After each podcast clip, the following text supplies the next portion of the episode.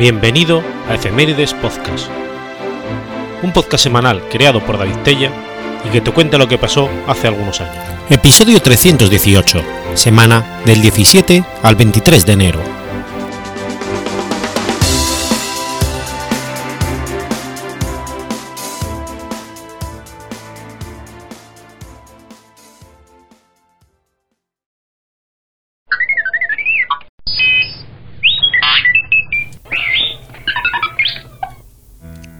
17 de enero de 1961. Es asesinado Patrice Lumumba. Patrice Emery Lumumba fue un líder anticolonialista y nacionalista congoleño, el primero en ocupar el cargo de primer ministro de la República Democrática del Congo entre junio y septiembre de 1960, tras la independencia de este estado de la ocupación colonial belga. Patrice Lumumba nació en Onalua, en el territorio Katako-Kombe, en el Congo belga. Estudió en la Escuela Católica de los Misioneros y más tarde, brillante estudiante, en una escuela protestante dirigida por suecos. Trabajó como empleado de oficina en una sociedad minera de la provincia de Kivu del Sur hasta 1945, después como periodista en Leopoldville y Stanville, periodo durante el cual escribió varios periódicos. En septiembre de 1954, recibe su carta de matriculado, honor raramente reconocido para la administración belga a algunos negros. En 1955 crea la asociación APIC, Asociación del Personal Indígena de la Colonia, y tendrá la ocasión de entrevistarse con el rey Bauduino I de Bélgica en el viaje por el Congo sobre la situación de los congoleños. El ministro del Congo en esa época, Auguste Viseret, quiere hacer evolucionar el Congo y desarrollar una enseñanza pública. Lumumba se afilia, al, se afilia al Partido Liberal con otros notables congolenses, y con varios de ellos acude a Bélgica por invitación del primer ministro. En 1957 es encarcelado durante un año a causa de un asunto de malversación de fondos del servicio de correos. Liberado anticipadamente, retoma sus actividades políticas y se convierte en director de ventas de una cervecería. El gobierno belga emprende algunas medidas de liberación. Los sindicatos y partidos políticos serán autorizados. En 1958, con ocasión de la Exposición Universal, algunos congoleños son invitados a Bélgica. Indignados por la imagen degradante de su pueblo que muestra la exposición, Lumumba y algunos compañeros políticos aumentan los contactos con los círculos anticolonialistas. Tras su retorno al Congo, crea el Movimiento Nacional Congolés en Leopoldville el 5 de octubre del 58. con tal nombre, participa en la Conferencia Panamafricana de Accra, que fue un punto de inflexión política esencial para él. Se reunió, entre otros, con el argelino Frank Fanon, el ganés Wane Nukbat y el camerunés Félix Ronald Mumé, quienes que tenían en común que destacaban los efectos nocivos del regionalismo, el etnicismo y el tribalismo, que a su juicio socavaban la unidad nacional y facilitaban la penetración de del neocolonialismo. Al final de la conferencia, Lumumba fue nombrado miembro permanente del Comité de Coordinación. Consiguió organizar una reunión para dar cuenta de dicha conferencia, durante la cual reivindica la independencia delante de más de 10.000 personas. Describe el objetivo del MNC refiriéndose a la liquidación del dominio colonialista y la explotación del hombre por el hombre. En 59, la represión cayó sobre los movimientos nacionalistas. En enero, la prohibición de un mitin de Abaco, Asociación Independentista, y su represión produjeron oficialmente 42 muertos según las autoridades coloniales, pero varios centenares según algunas estimaciones. Se disuelve el Abaco y su líder, Joseph Kababubu, es deportado a Bélgica. En octubre, el MNC y otros partidos independentistas organizan una reunión en Stanville. A pesar de contar con un fuerte respaldo popular, las autoridades belgas intentan detener a Lumumba, produciéndose un motín que se cobra 30 muertos. Lumumba es arrestado algunos días más tarde, juzgado en enero de 1960 y condenado a seis meses de prisión el 21 de enero. Al mismo tiempo, las autoridades belgas organizan reuniones con los independentistas en las cuales participa finalmente Lumumba, que es liberado de facto el 26 de enero. De modo sorpresivo, Bélgica concede al Congo la independencia, hecha efectiva el 30 de junio de 1960, realizando Lumumba un duro discurso en el que condenaba las tropelías cometidas por los belgas. Sin embargo, la concesión de la independencia es dada solo si el Congo hereda la deuda externa de Bélgica, con lo cual este joven país nace endeudado y teniendo que devolver un préstamo que jamás recibió, lo cual le hunde desde su inicio en una crisis económica.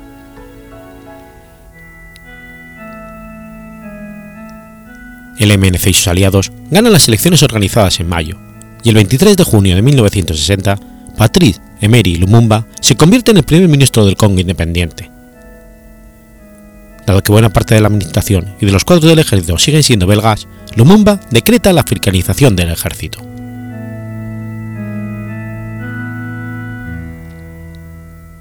En 1960, dos años después de Ghana, el Congo acoge una conferencia panafricana. Frente a la secesión de Katanga, con el apoyo de Bélgica, interesada en sus ricos yacimientos mineros, Lumumba de denuncia el federalismo como una maniobra neocolonialista. La ONU ordena a Bélgica que retire a sus tropas, pero tras varias resoluciones contradictorias, rechaza la, la opción militar y califica el conflicto de Katanga de conflicto interno. El 12 de agosto, Bélgica firma un acuerdo con Sopé, reconociendo de facto la independencia de Katanga. Cuando Lumumba decide reaccionar enviando tropas para, para, tomar el control de la región, la ONU reinvirtió la posición inicial e impuso militarmente un alto el fuego, impidiendo la entrada de tropas congoleñas.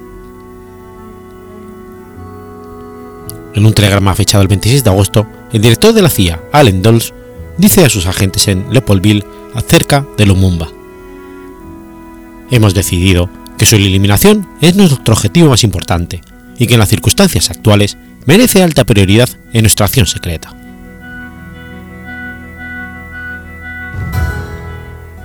Ante la traición de las Naciones Unidas, Lumumba llama a la solidaridad, solidaridad africana y reafirma su intención de resistir. Todo el mundo ha comprendido que si el Congo muere, toda África se cae en la noche de la derrota y la servidumbre. Una vez más, esto es una prueba viviente de la unidad africana. Esta es la prueba concreta de que sin esta unidad no podrían vivir frente a los monstruos apetitosos del imperialismo. Entre, la esclavitud y la libertad no había compromiso. El 4 de septiembre de 1960, el presidente Joseph Kasavubu anuncia en la radio la destitución de Lumumba y los ministros nacionalistas, aunque no tenía ningún derecho constitucional a hacerlo. A la mañana siguiente, lo reemplaza por Joseph Ileo. Sin embargo, Lumumba declara que seguiría en el cargo. El Consejo de Ministros y el Parlamento votan una moción para mantenerlo, y a su vez Lumumba destituye al presidente Casas Bubu acusándole de alta traición. Tras un golpe de Estado apoyado por el presidente Casas Bubu, el coronel Joseph Desiré Mobutu se hace con el poder. En diciembre del 60, Lumumba se escapa de la capital para intentar tomar Stanleyville, región donde cuenta con numerosos seguidores. Sin embargo, los esbirros de Mobutu lo siguen la pista y la ONU se niega a darle ninguna protección. La CIA, mediante acción ejecutiva, ordena su asesinato para favorecer los intereses de las multinacionales estadounidenses. Lumumba es arrestado mientras pasaba el río Sankuru en Beca y enviado al campamento militar de Taisville por orden de Mobutu. El 17 de enero de 1961, Lumumba, en Polo y Okito son conducidos en avión a Elizabethville, Katanga, donde serían ejecutados esa misma tarde en presencia de Sobbe, Monongo, Kimba y otros dirigentes del estado de Katanga y agentes de espionajes belgas y norteamericanos. Al día siguiente se hacen desaparecer los restos de las víctimas. Varios de sus seguidores serán ejecutados en los días que siguen, al parecer con la participación de militares y mercenarios belgas. La desaparición de Lumumba fue muy lamentada por el movimiento de país no alineados, incluyendo a uno de sus verdugos, el general Mobutu, que lo nombra héroe nacional en 1966.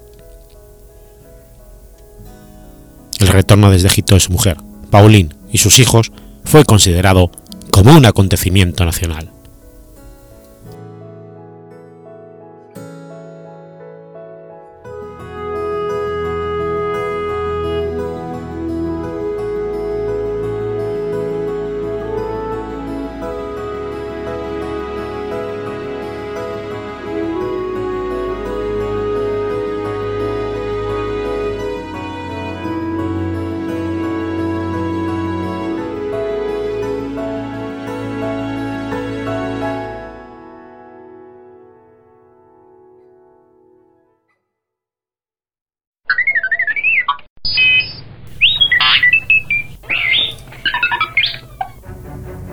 18 de enero de 1862.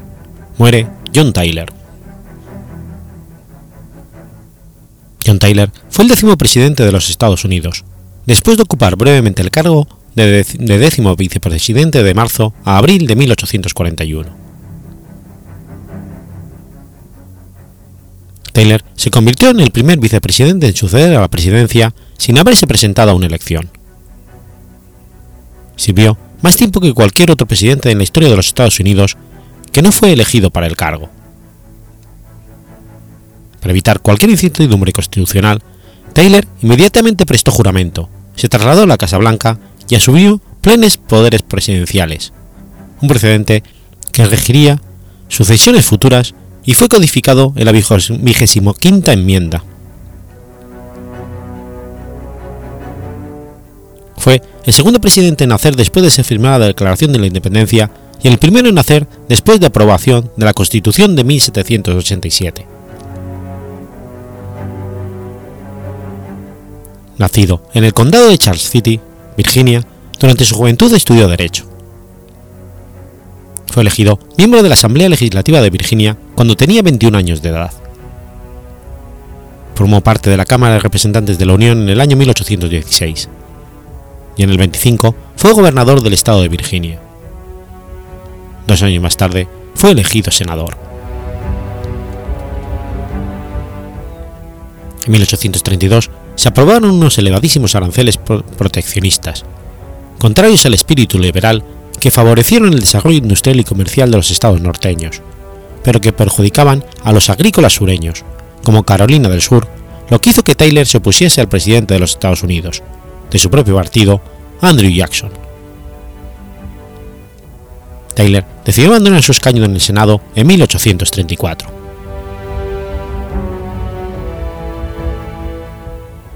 En las elecciones presidenciales de 1840, el partido Whig eligió a Taylor como vicepresidente junto a la candidatura de William Henry Harrison.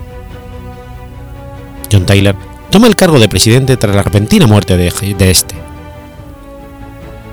Esto lo convierte en el décimo presidente de los Estados Unidos desde 1841 al 45. Taylor rechazó las leyes promovidas por la legislación programática de los Whigs. Los Whigs pretendían inhabilitar a Taylor de su cargo como presidente, pero no lo consiguieron por falta de votos.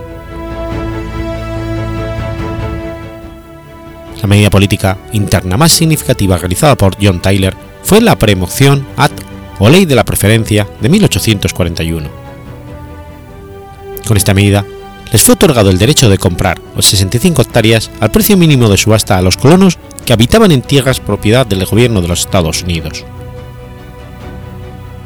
Lo último que realizó Tyler como presidente fue la firma de la ley de que Texas fuera anexionada.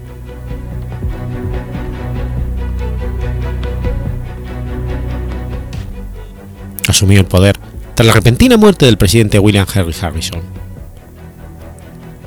No supo ser coherente con los ideales de su partido, pues fue criado en ambiente aristocrático, latifundista, de Virginia. No promovió ninguna de las reformas de su campaña, y su actitud sureña contribuyó al sentimiento regionalista y secesionista de los estados esclavistas. Esta actitud lo acercó al Partido Demócrata, negándose al relanzamiento de un tercer Banco Nacional y no impidiendo la subida de los aranceles aduaneros. Tyler llegó a Washington el 6 de abril de 1841, dos días después de la muerte de Harrison. Juró en su cargo ese mismo día. El flamante presidente era una incógnita para su propio partido. Había sido elegido para acompañar a Harrison en su candidatura como vicepresidente por su larga experiencia en política. El nuevo presidente, molesto por la imagen de presidente interino que su propio partido le adjudicaba, comenzó su mandato enfrentándose a los líderes Wings por su rechazo al Banco Nacional. Su terquedad en este tema, motivada probablemente por su deseo de reafirmar su autoridad frente al partido, condujo a la dimisión en bloque de todo su gabinete, que había heredado de Harrison, con la sola excepción del secretario de Estado, Daniel Webster. Aunque su veto al Banco Nacional lo diluyó toda posibilidad de restitución del mismo, el propio Taylor también se vio perjudicado por esta crisis. Enemistado irreversiblemente por su propio partido, trató de ganar popularidad y ampliar su exiguo capital político, ratificando el Tratado de Anexión de Texas a la Unión. Pero el Senado no le secundó. Esto no obstó para que tres días antes de agotar su mandato, firmara una resolución conjunta de ambas cámaras legislativas que establecía que el compromiso de Missouri de 1820 se aplicaría a Texas, por lo que este sería, cuando ingresara en la Unión, un Estado esclavista.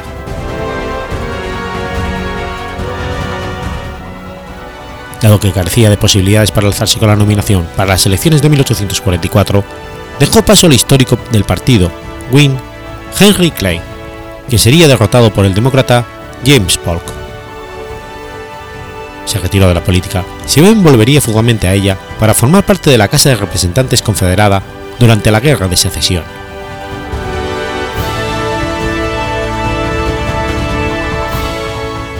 Taylor tuvo ocho hijos junto a su primera esposa, Leticia, que murió de una apoplejía mientras residía en la Casa Blanca en septiembre de 1842.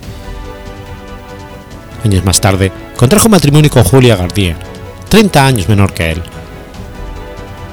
Tuvo otros siete hijos junto a esta esposa, teniendo un total de 15 hijos.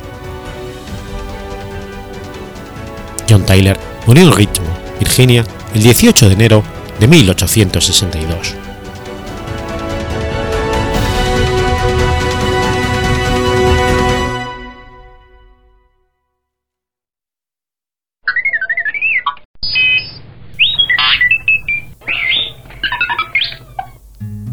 19 de enero de 1748. Nace Joaquín de Mosquera y Figueroa.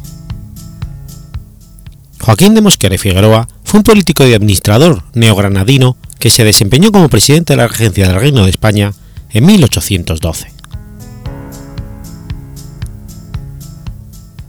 Hijo del capitán José Patricio de Mosquera y María Teresa de Arboleda y Vergara, ambos descendientes de conquistadores oriundos de Popayán, Colombia, pertenecían a dos de las familias más aristocráticas de la Nueva Granada.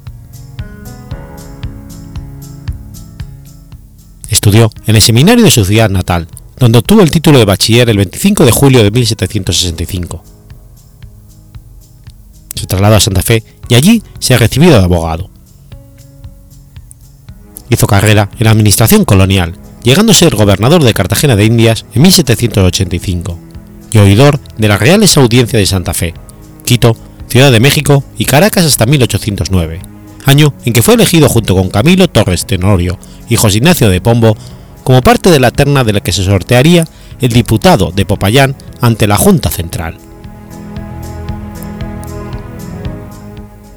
Durante su mandato en Santa Fe, en 1791, se enfrentó con el entonces alcalde Antonio Nariño por la autoridad de la ciudad.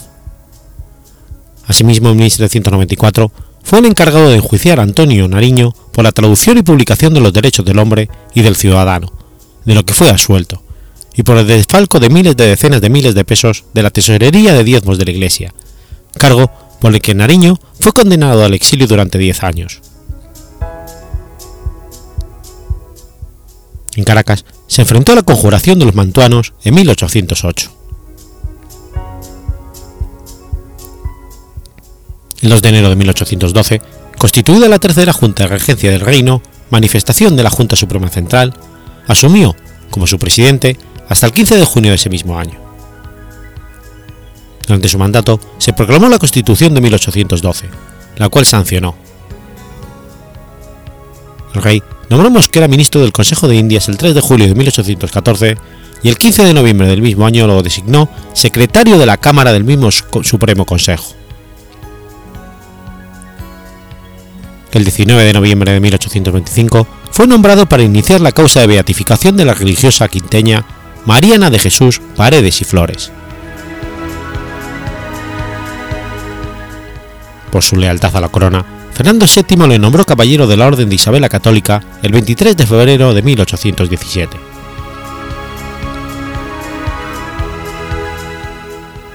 Contrajo matrimonio con María Josefa García de Toledo, oriunda de Cartagena de Indias, con quien procreó tres hijas, todas las cuales abrazaron la vida religiosa como monjas carmelitas descalzas en México.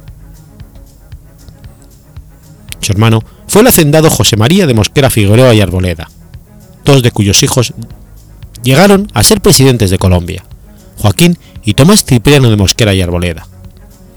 El otro, José Manuel, alcanzó la dignidad de arzobispo de Bogotá. Falleció en Madrid el 29 de mayo de 1830.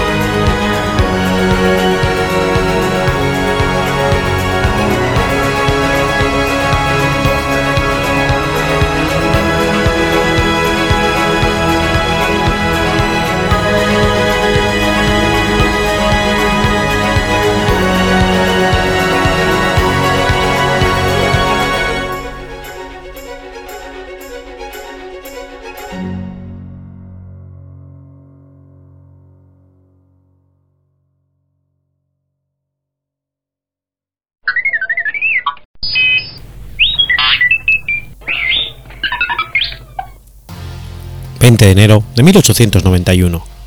Muere Kalakua. Kalakua fue el penúltimo rey del reino de Hawái. Gobernó desde el 12 de febrero de 1874 hasta su muerte en San Francisco, California, el 20 de enero de 1891. Fue el tercer hijo y el mayor de los que sobrevivieron de los grandes jefes César Capacakea y Analea de Quecoacoloe de Cacoy. Fue chambelán del rey, Camellascara V de 1864 hasta 1874.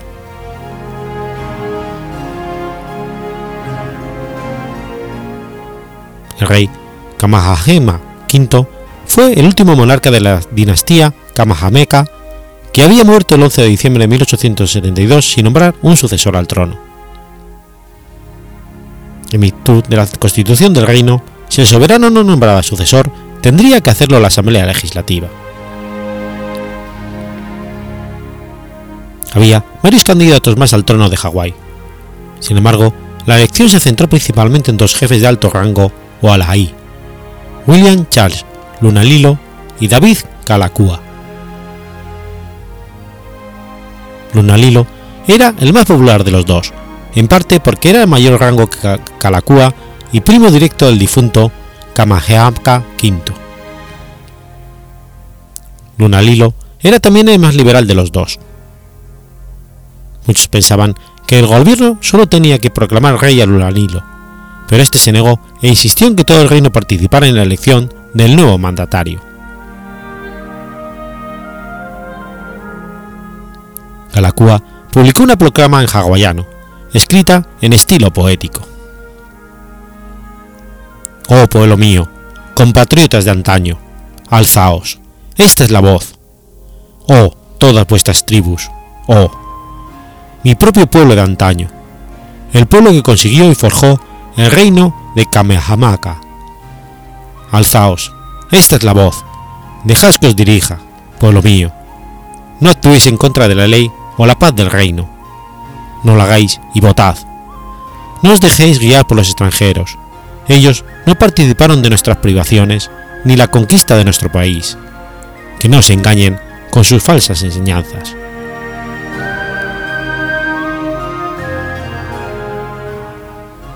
Kalakua era mucho más conservador que su rival. En aquellos tiempos, los extranjeros dominaban el gobierno hawaiano. Kalakua prometió devolver a los nativos hawaianos el gobierno del reino. Prometió asimismo reforzar la constitución del reino. El 1 de enero de 1873 se celebró una consulta popular para nombrar al rey. Lunalilo ganó por una mayoría aplastante. Al día siguiente, la Asamblea Legislativa confirmó el voto popular, eligiendo a Lunalilo por unanimidad. Kalakua reconoció su derrota.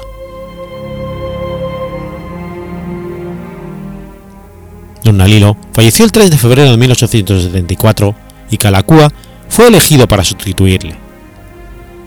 Su nombre significa el día de la batalla.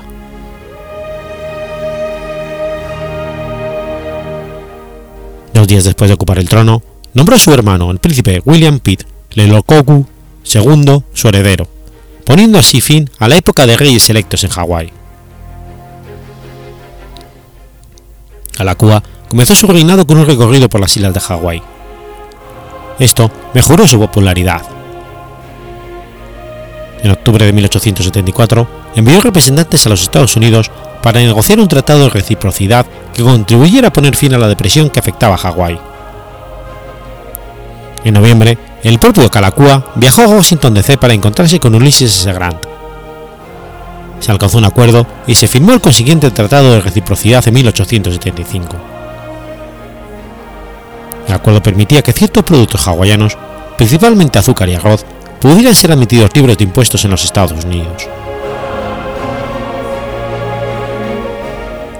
Durante la primera parte de su reinado, Kalakua ejerció plenamente su derecho a nombrar y cesar gabinetes. El rey creía en el derecho hereditario de los Ali a gobernar. Kalakua cesó y nombró nuevos gabinetes continuamente. Esto le granjeó las críticas de los miembros del Partido Misionero, que pretendía reformar el gobierno hawaiano, basándose en el modelo del Reino Unido de la monarquía constitucional, en el que el monarca tenía muy poco poder frente al gobierno, pero sí una gran dignidad al ser el jefe del Estado. El partido creía que era la Asamblea Legislativa que debería tener el control del Consejo de Ministros y no el rey. Esta lucha continuó durante todo el mandato de Kalakua. En 1881, el rey Kalakua marchó de Hawái para recorrer el mundo y estudiar la cuestión de las migraciones y mejorar las relaciones exteriores. También quería estudiar cómo gobernaban otros mandatarios. Durante su ausencia, su hermana y heredera, la princesa Lili Oukalani, gobernó como regente. El soberano viajó en primer lugar a San Francisco, donde fue recibido con honores de Estado. Después partió hacia Japón, donde se entrevistó con el emperador Meiji. Siguió por la dinastía Qing de China, Siam, Birmania, el Raj británico de la India, Egipto con Mehmet Ali y sus sucesores, Italia, Bélgica, el Imperio Alemán, el Imperio Austrohúngaro, la Tercera República Francesa, la España de la Restauración, Portugal, Reino Unido, Gran Bretaña e Irlanda volvió de los Estados Unidos antes de regresar a Hawái.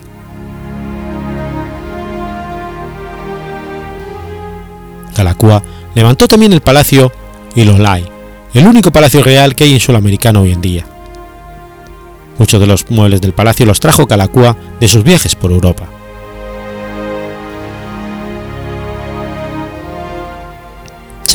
El rey Kalakua quería construir un imperio polinesio. En 1886, la Asamblea Legislativa concedió al gobierno 30.000 dólares para la formación de una confederación polinesia. El rey envió representantes a Samoa, donde el rey Malietoa Laupepa dio su visto bueno a una confederación entre los dos reinos. Sin embargo, esta confederación no duró demasiado, ya que al año siguiente el rey Kalakua perdió el poder a causa de la constitución bayoneta, subiendo al poder un partido reformista que acabó con la alianza. Hacia 1887, el partido misionero se sentía muy frustrado con Kalakua. Le echaban la culpa de la creciente deuda del reino, acusándolo de ser un derrochador. Algunos extranjeros quisieron obligar al rey Kalakua a abdicar y a colocar a la hermana de este, Lili Aukolani, en el trono, mientras que otros querían acabar con, por completo con la monarquía y que los Estados Unidos anexionaran las islas. Los partidarios de la anexión formaron un grupo llamado la Liga Hawaiana. En 1887 se produjo una reunión de miembros armados de la Liga y el rey. Asustado ante esta demostración de fuerza, se ofreció a traspasar sus poderes a ministros extranjeros en representación de los Estados Unidos, Reino Unido o Portugal. Por el contrario, los miembros de la Liga le pidieron que firmaran una nueva constitución. Esta Carta Magna, conocida con el nombre de Constitución Bayoneta de 1887, le quitaba al rey gran parte de su poder ejecutivo, privando a la mayoría de los nativos hawaianos de su derecho al voto. La Asamblea Legislativa podía ahora anular el derecho a veto que hubiera ejercido el monarca, que ya no podía tomar medidas sin contar con la aprobación del Consejo de Ministros. Había que elegir la Cámara de los Nobles, la Cámara Legislativa elegida por el rey. Incorporaba asimismo una disposición que permitía a los no hawaianos votar. Una revolución encabezada por Robert Wilcox, que buscaba devolver al rey su autoridad, fracasó.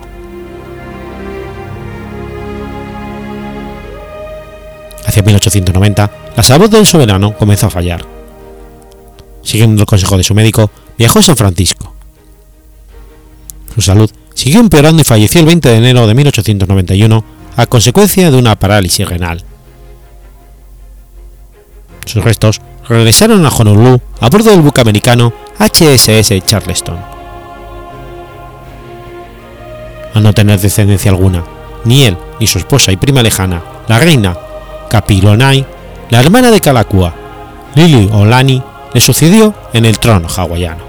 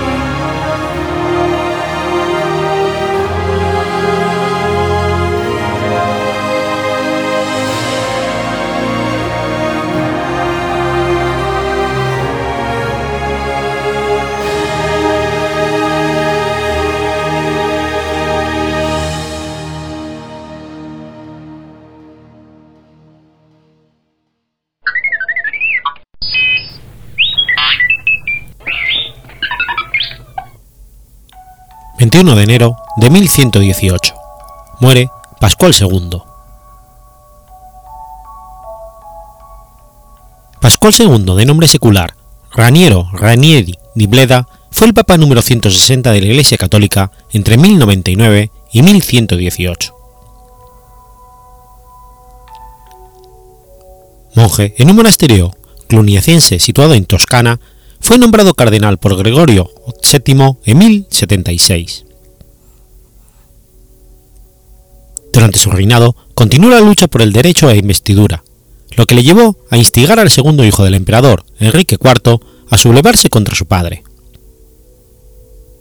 En 1105, el sublevado Enrique V convocó una dieta en Manguncia para solucionar el enfrentamiento con su padre y que finalizó con la abdicación de Enrique IV a favor de su hijo, Enrique V. Para la Iglesia, la caída de un rival de la talla de Enrique IV fue tan importante que Pascual II, creyendo que la misma suponía el final de la querella de las investiduras, reconoció a Enrique V sin exigirle antes el reconocimiento de que el derecho a investir eclesiásticos era privativo del pontificado. su error, Enrique V no estaba dispuesto en absoluto a haber recortado sus derechos y continuó efectuando nombramientos de obispos invocando sus derechos históricos a pesar de las continuas proclamaciones del Papa prohibiendo las investiduras laicas. Este continuo enfrentamiento siguió hasta que en 1110 Enrique V se dirigió hacia Roma al frente de todo su ejército con la intención de hacerse coronar emperador por Pascual II. En febrero de 1111, Pascual II llegó a un acuerdo con Enrique V, según el cual la Iglesia devolvería todas las posesiones y derechos que había recibido del imperio desde los tiempos de Carlomagno a cambio de la renuncia del emperador a sus derechos históricos de investidura. Se estableció además que tras la firma del convenio, el Papa coronaría emperador a Enrique en la Catedral de San Pedro. Pero al conocerse los términos del acuerdo, se produjo un levantamiento popular que obligó a Enrique a abandonar Roma tras hacer prisionero a Pascual II.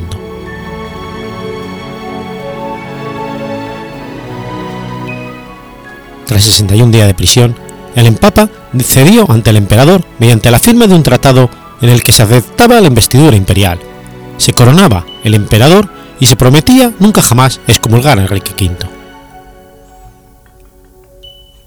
Las condiciones aceptadas por Pascual II provocaron una ola de indignación entre los partidarios de la reforma gregoriana, quienes lograron que un concilio celebrado en Letrán en 1112 declarara nulos los términos del acuerdo para posteriormente en otro concilio celebrado en Viena excomulgar a Enrique. Aunque Pascual no confirmó el anatema al considerar que sería romper con su promesa. En 1113, Pascual II reconoció la orden de los hospitalarios de San Juan mediante la bula Pie Postulatio Voluntatis. Hacia el final de su pontificado, en 1115, falleció la condesa Matilde de Canosa, dejando todos sus territorios a la Iglesia. Sin embargo, Enrique V, alegando un acuerdo secreto, se dirigió hacia Roma por considerarse heredero legítimo de la condesa.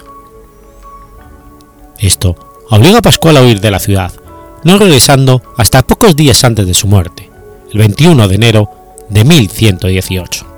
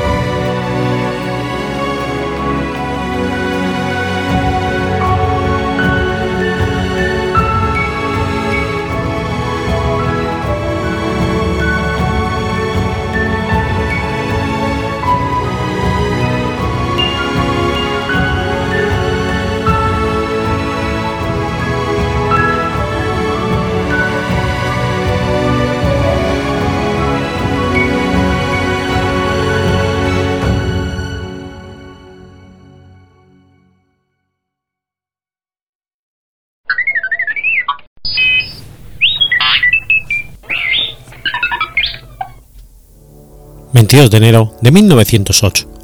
Nace Lev Landau. Lev Davinovich Landau fue un físico soviético, ganador del Premio Nobel de Física en 1962. Figura clave de la física teórica en el siglo XX, destacó por sus contribuciones a la mecánica cuántica con sus estudios sobre el estado mixto, la teoría cuántica del diamagnetismo, la superfluidez, la teoría fenomenológica sobre líquidos de Fermi, la teoría Zygmunt-Landau sobre la superconductividad, el efecto amortiguado de Landau sobre la formación de turbulencias en fluidos, el polo de Landau en electrodinámica cuántica o la teoría sobre los neutrinos. Son imprescindibles sus 10 volúmenes del curso de física teórica.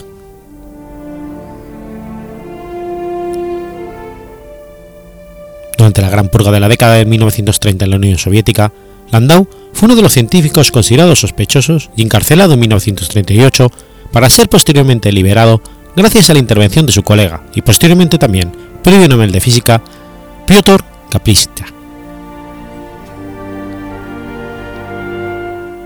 En 1962 sufrió un accidente automovilístico al chocar de frente con un camión.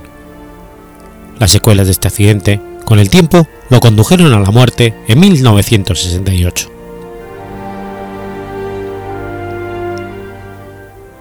Landau nació el 22 de enero de 1908 en el seno de una familia judía de Bakú. Su padre era un ingeniero de la industria petrolera y su madre doctora en medicina. Muy tempranamente se reveló como un niño prodigio de las matemáticas. Él mismo dijo, ya adulto, que apenas podía recordar un momento anterior en que no estuviera familiarizado con el cálculo infinitesimal Tales eran sus capacidades que con 13 años había completado los estudios de enseñanza secundaria en el gimnasio.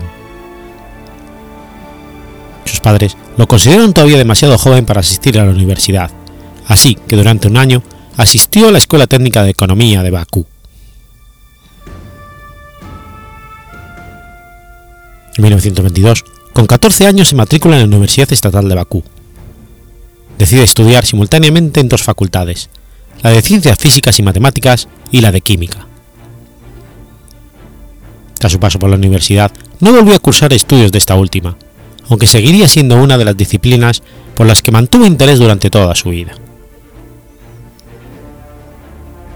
En 1924 se trasladó al centro principal de la física soviética del momento, el Departamento de Física de la Universidad de Leningrado.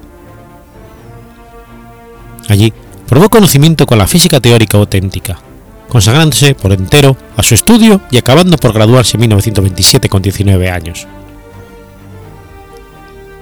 Ese mismo año publicaba su primer artículo científico, en relación con la teoría cuántica. Posteriormente Landau se matriculó en estudios de posgrado en el Instituto Físico Técnico Love de Leningrado, dirigido entonces por el físico soviético Abraham Love, alcanzando el doctorado a los 21 años.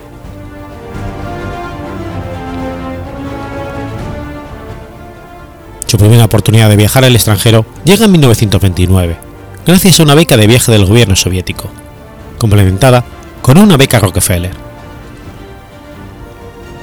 Merced a ella, durante los dos años siguientes trabaja en Alemania, Suiza, Holanda, Reino Unido, Bélgica y Dinamarca. Sus estancias más fructíferas serán en las universidades de Gotinga y Leipzig, y sobre todo la de Copenhague, para trabajar en el Instituto Niels Bohr de Física Teórica tras la visita. Landau siempre se consideró a sí mismo como un pupilo de Born, y el ejemplo de este orientó su actitud hacia la física. Tras Copenhague, visitó Cambridge y Zúrich antes de volver a la Unión Soviética. Tras su regreso y durante el periodo entre el 32 y el 37, dirige el Departamento de Física Teórica en la Universidad Politécnica de Kharkov del 43 al 47, ejerce como profesor de la Facultad de Física de la Universidad Estatal de Lomonosov, en Moscú. En 1962 es galardonado con el Premio Nobel de Física por sus teorías pioneras sobre la materia condensada, especialmente el helio líquido.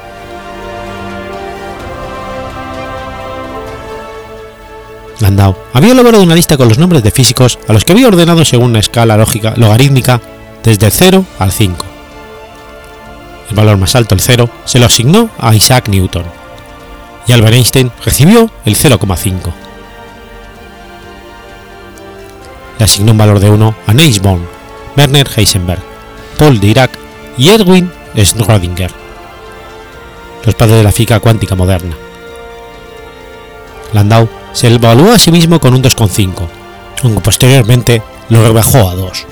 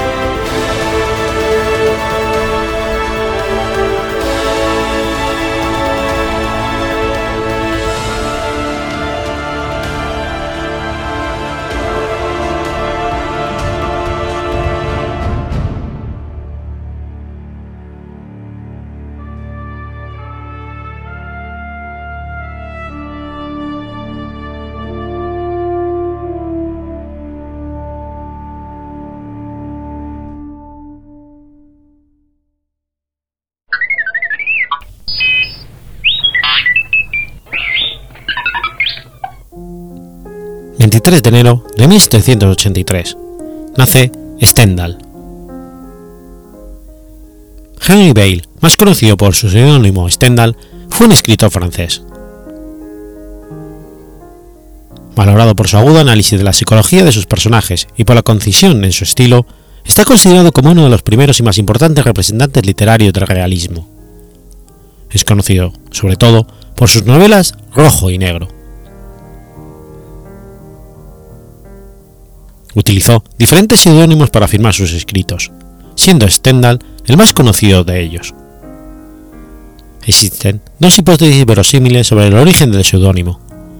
La más aceptada es que toman el seudónimo de la ciudad alemana de Stendhal, lugar de nacimiento de Johann Heinrich Winkelmann, fundador de la arqueología moderna y al que admiraba. Otra hipótesis es que el seudónimo sea un anagrama de Selland, unas islas de Selland que conoció y que le dejaron una profunda impresión.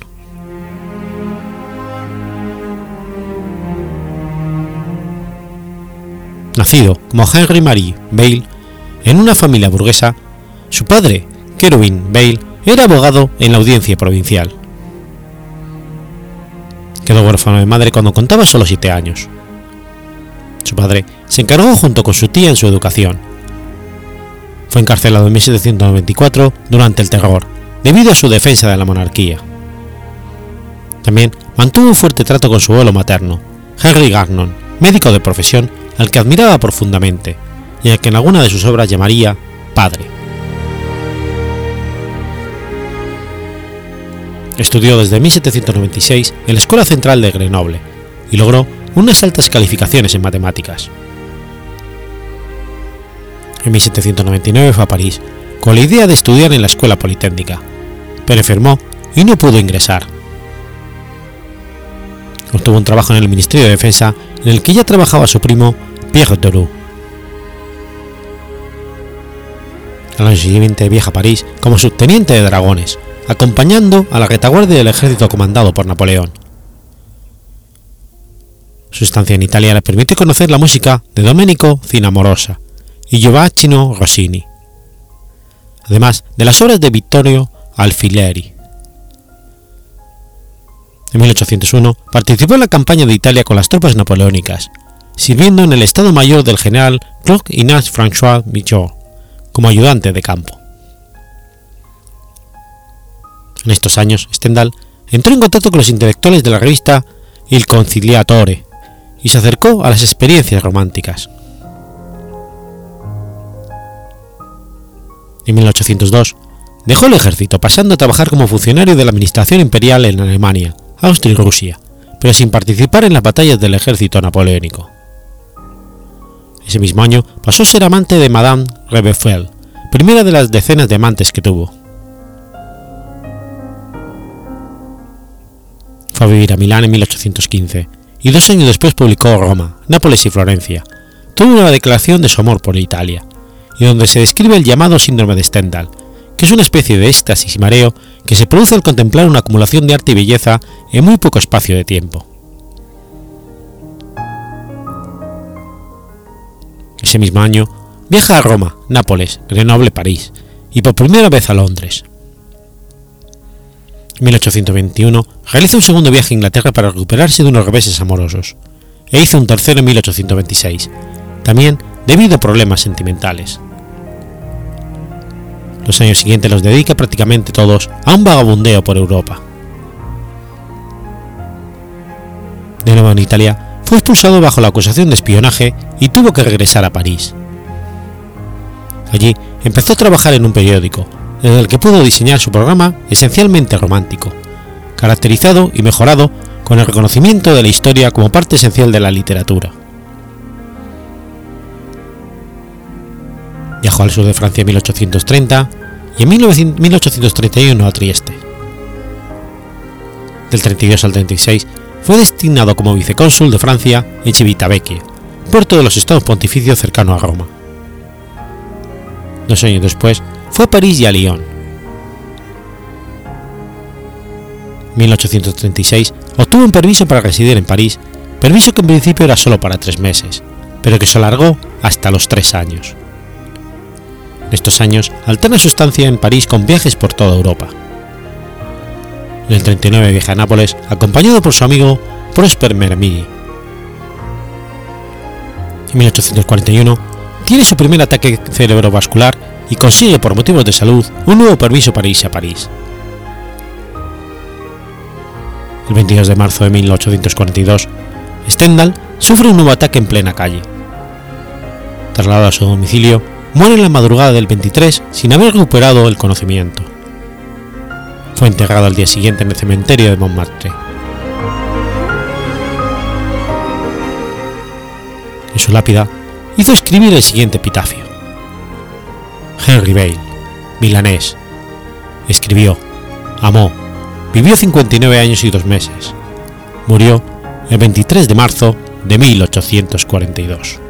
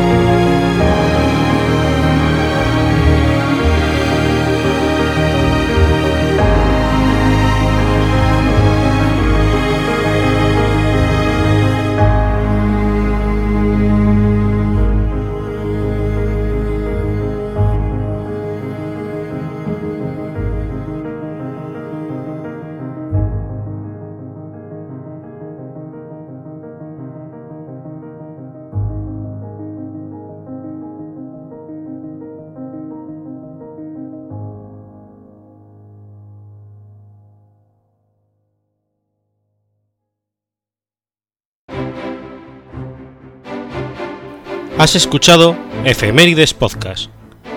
Si quieres ponerte en contacto conmigo, puedes hacerlo por Twitter a la cuenta arroba efemeridespod o mi cuenta personal, arroba telladavid, o por correo electrónico a la dirección efemeridespod arroba gmail.com.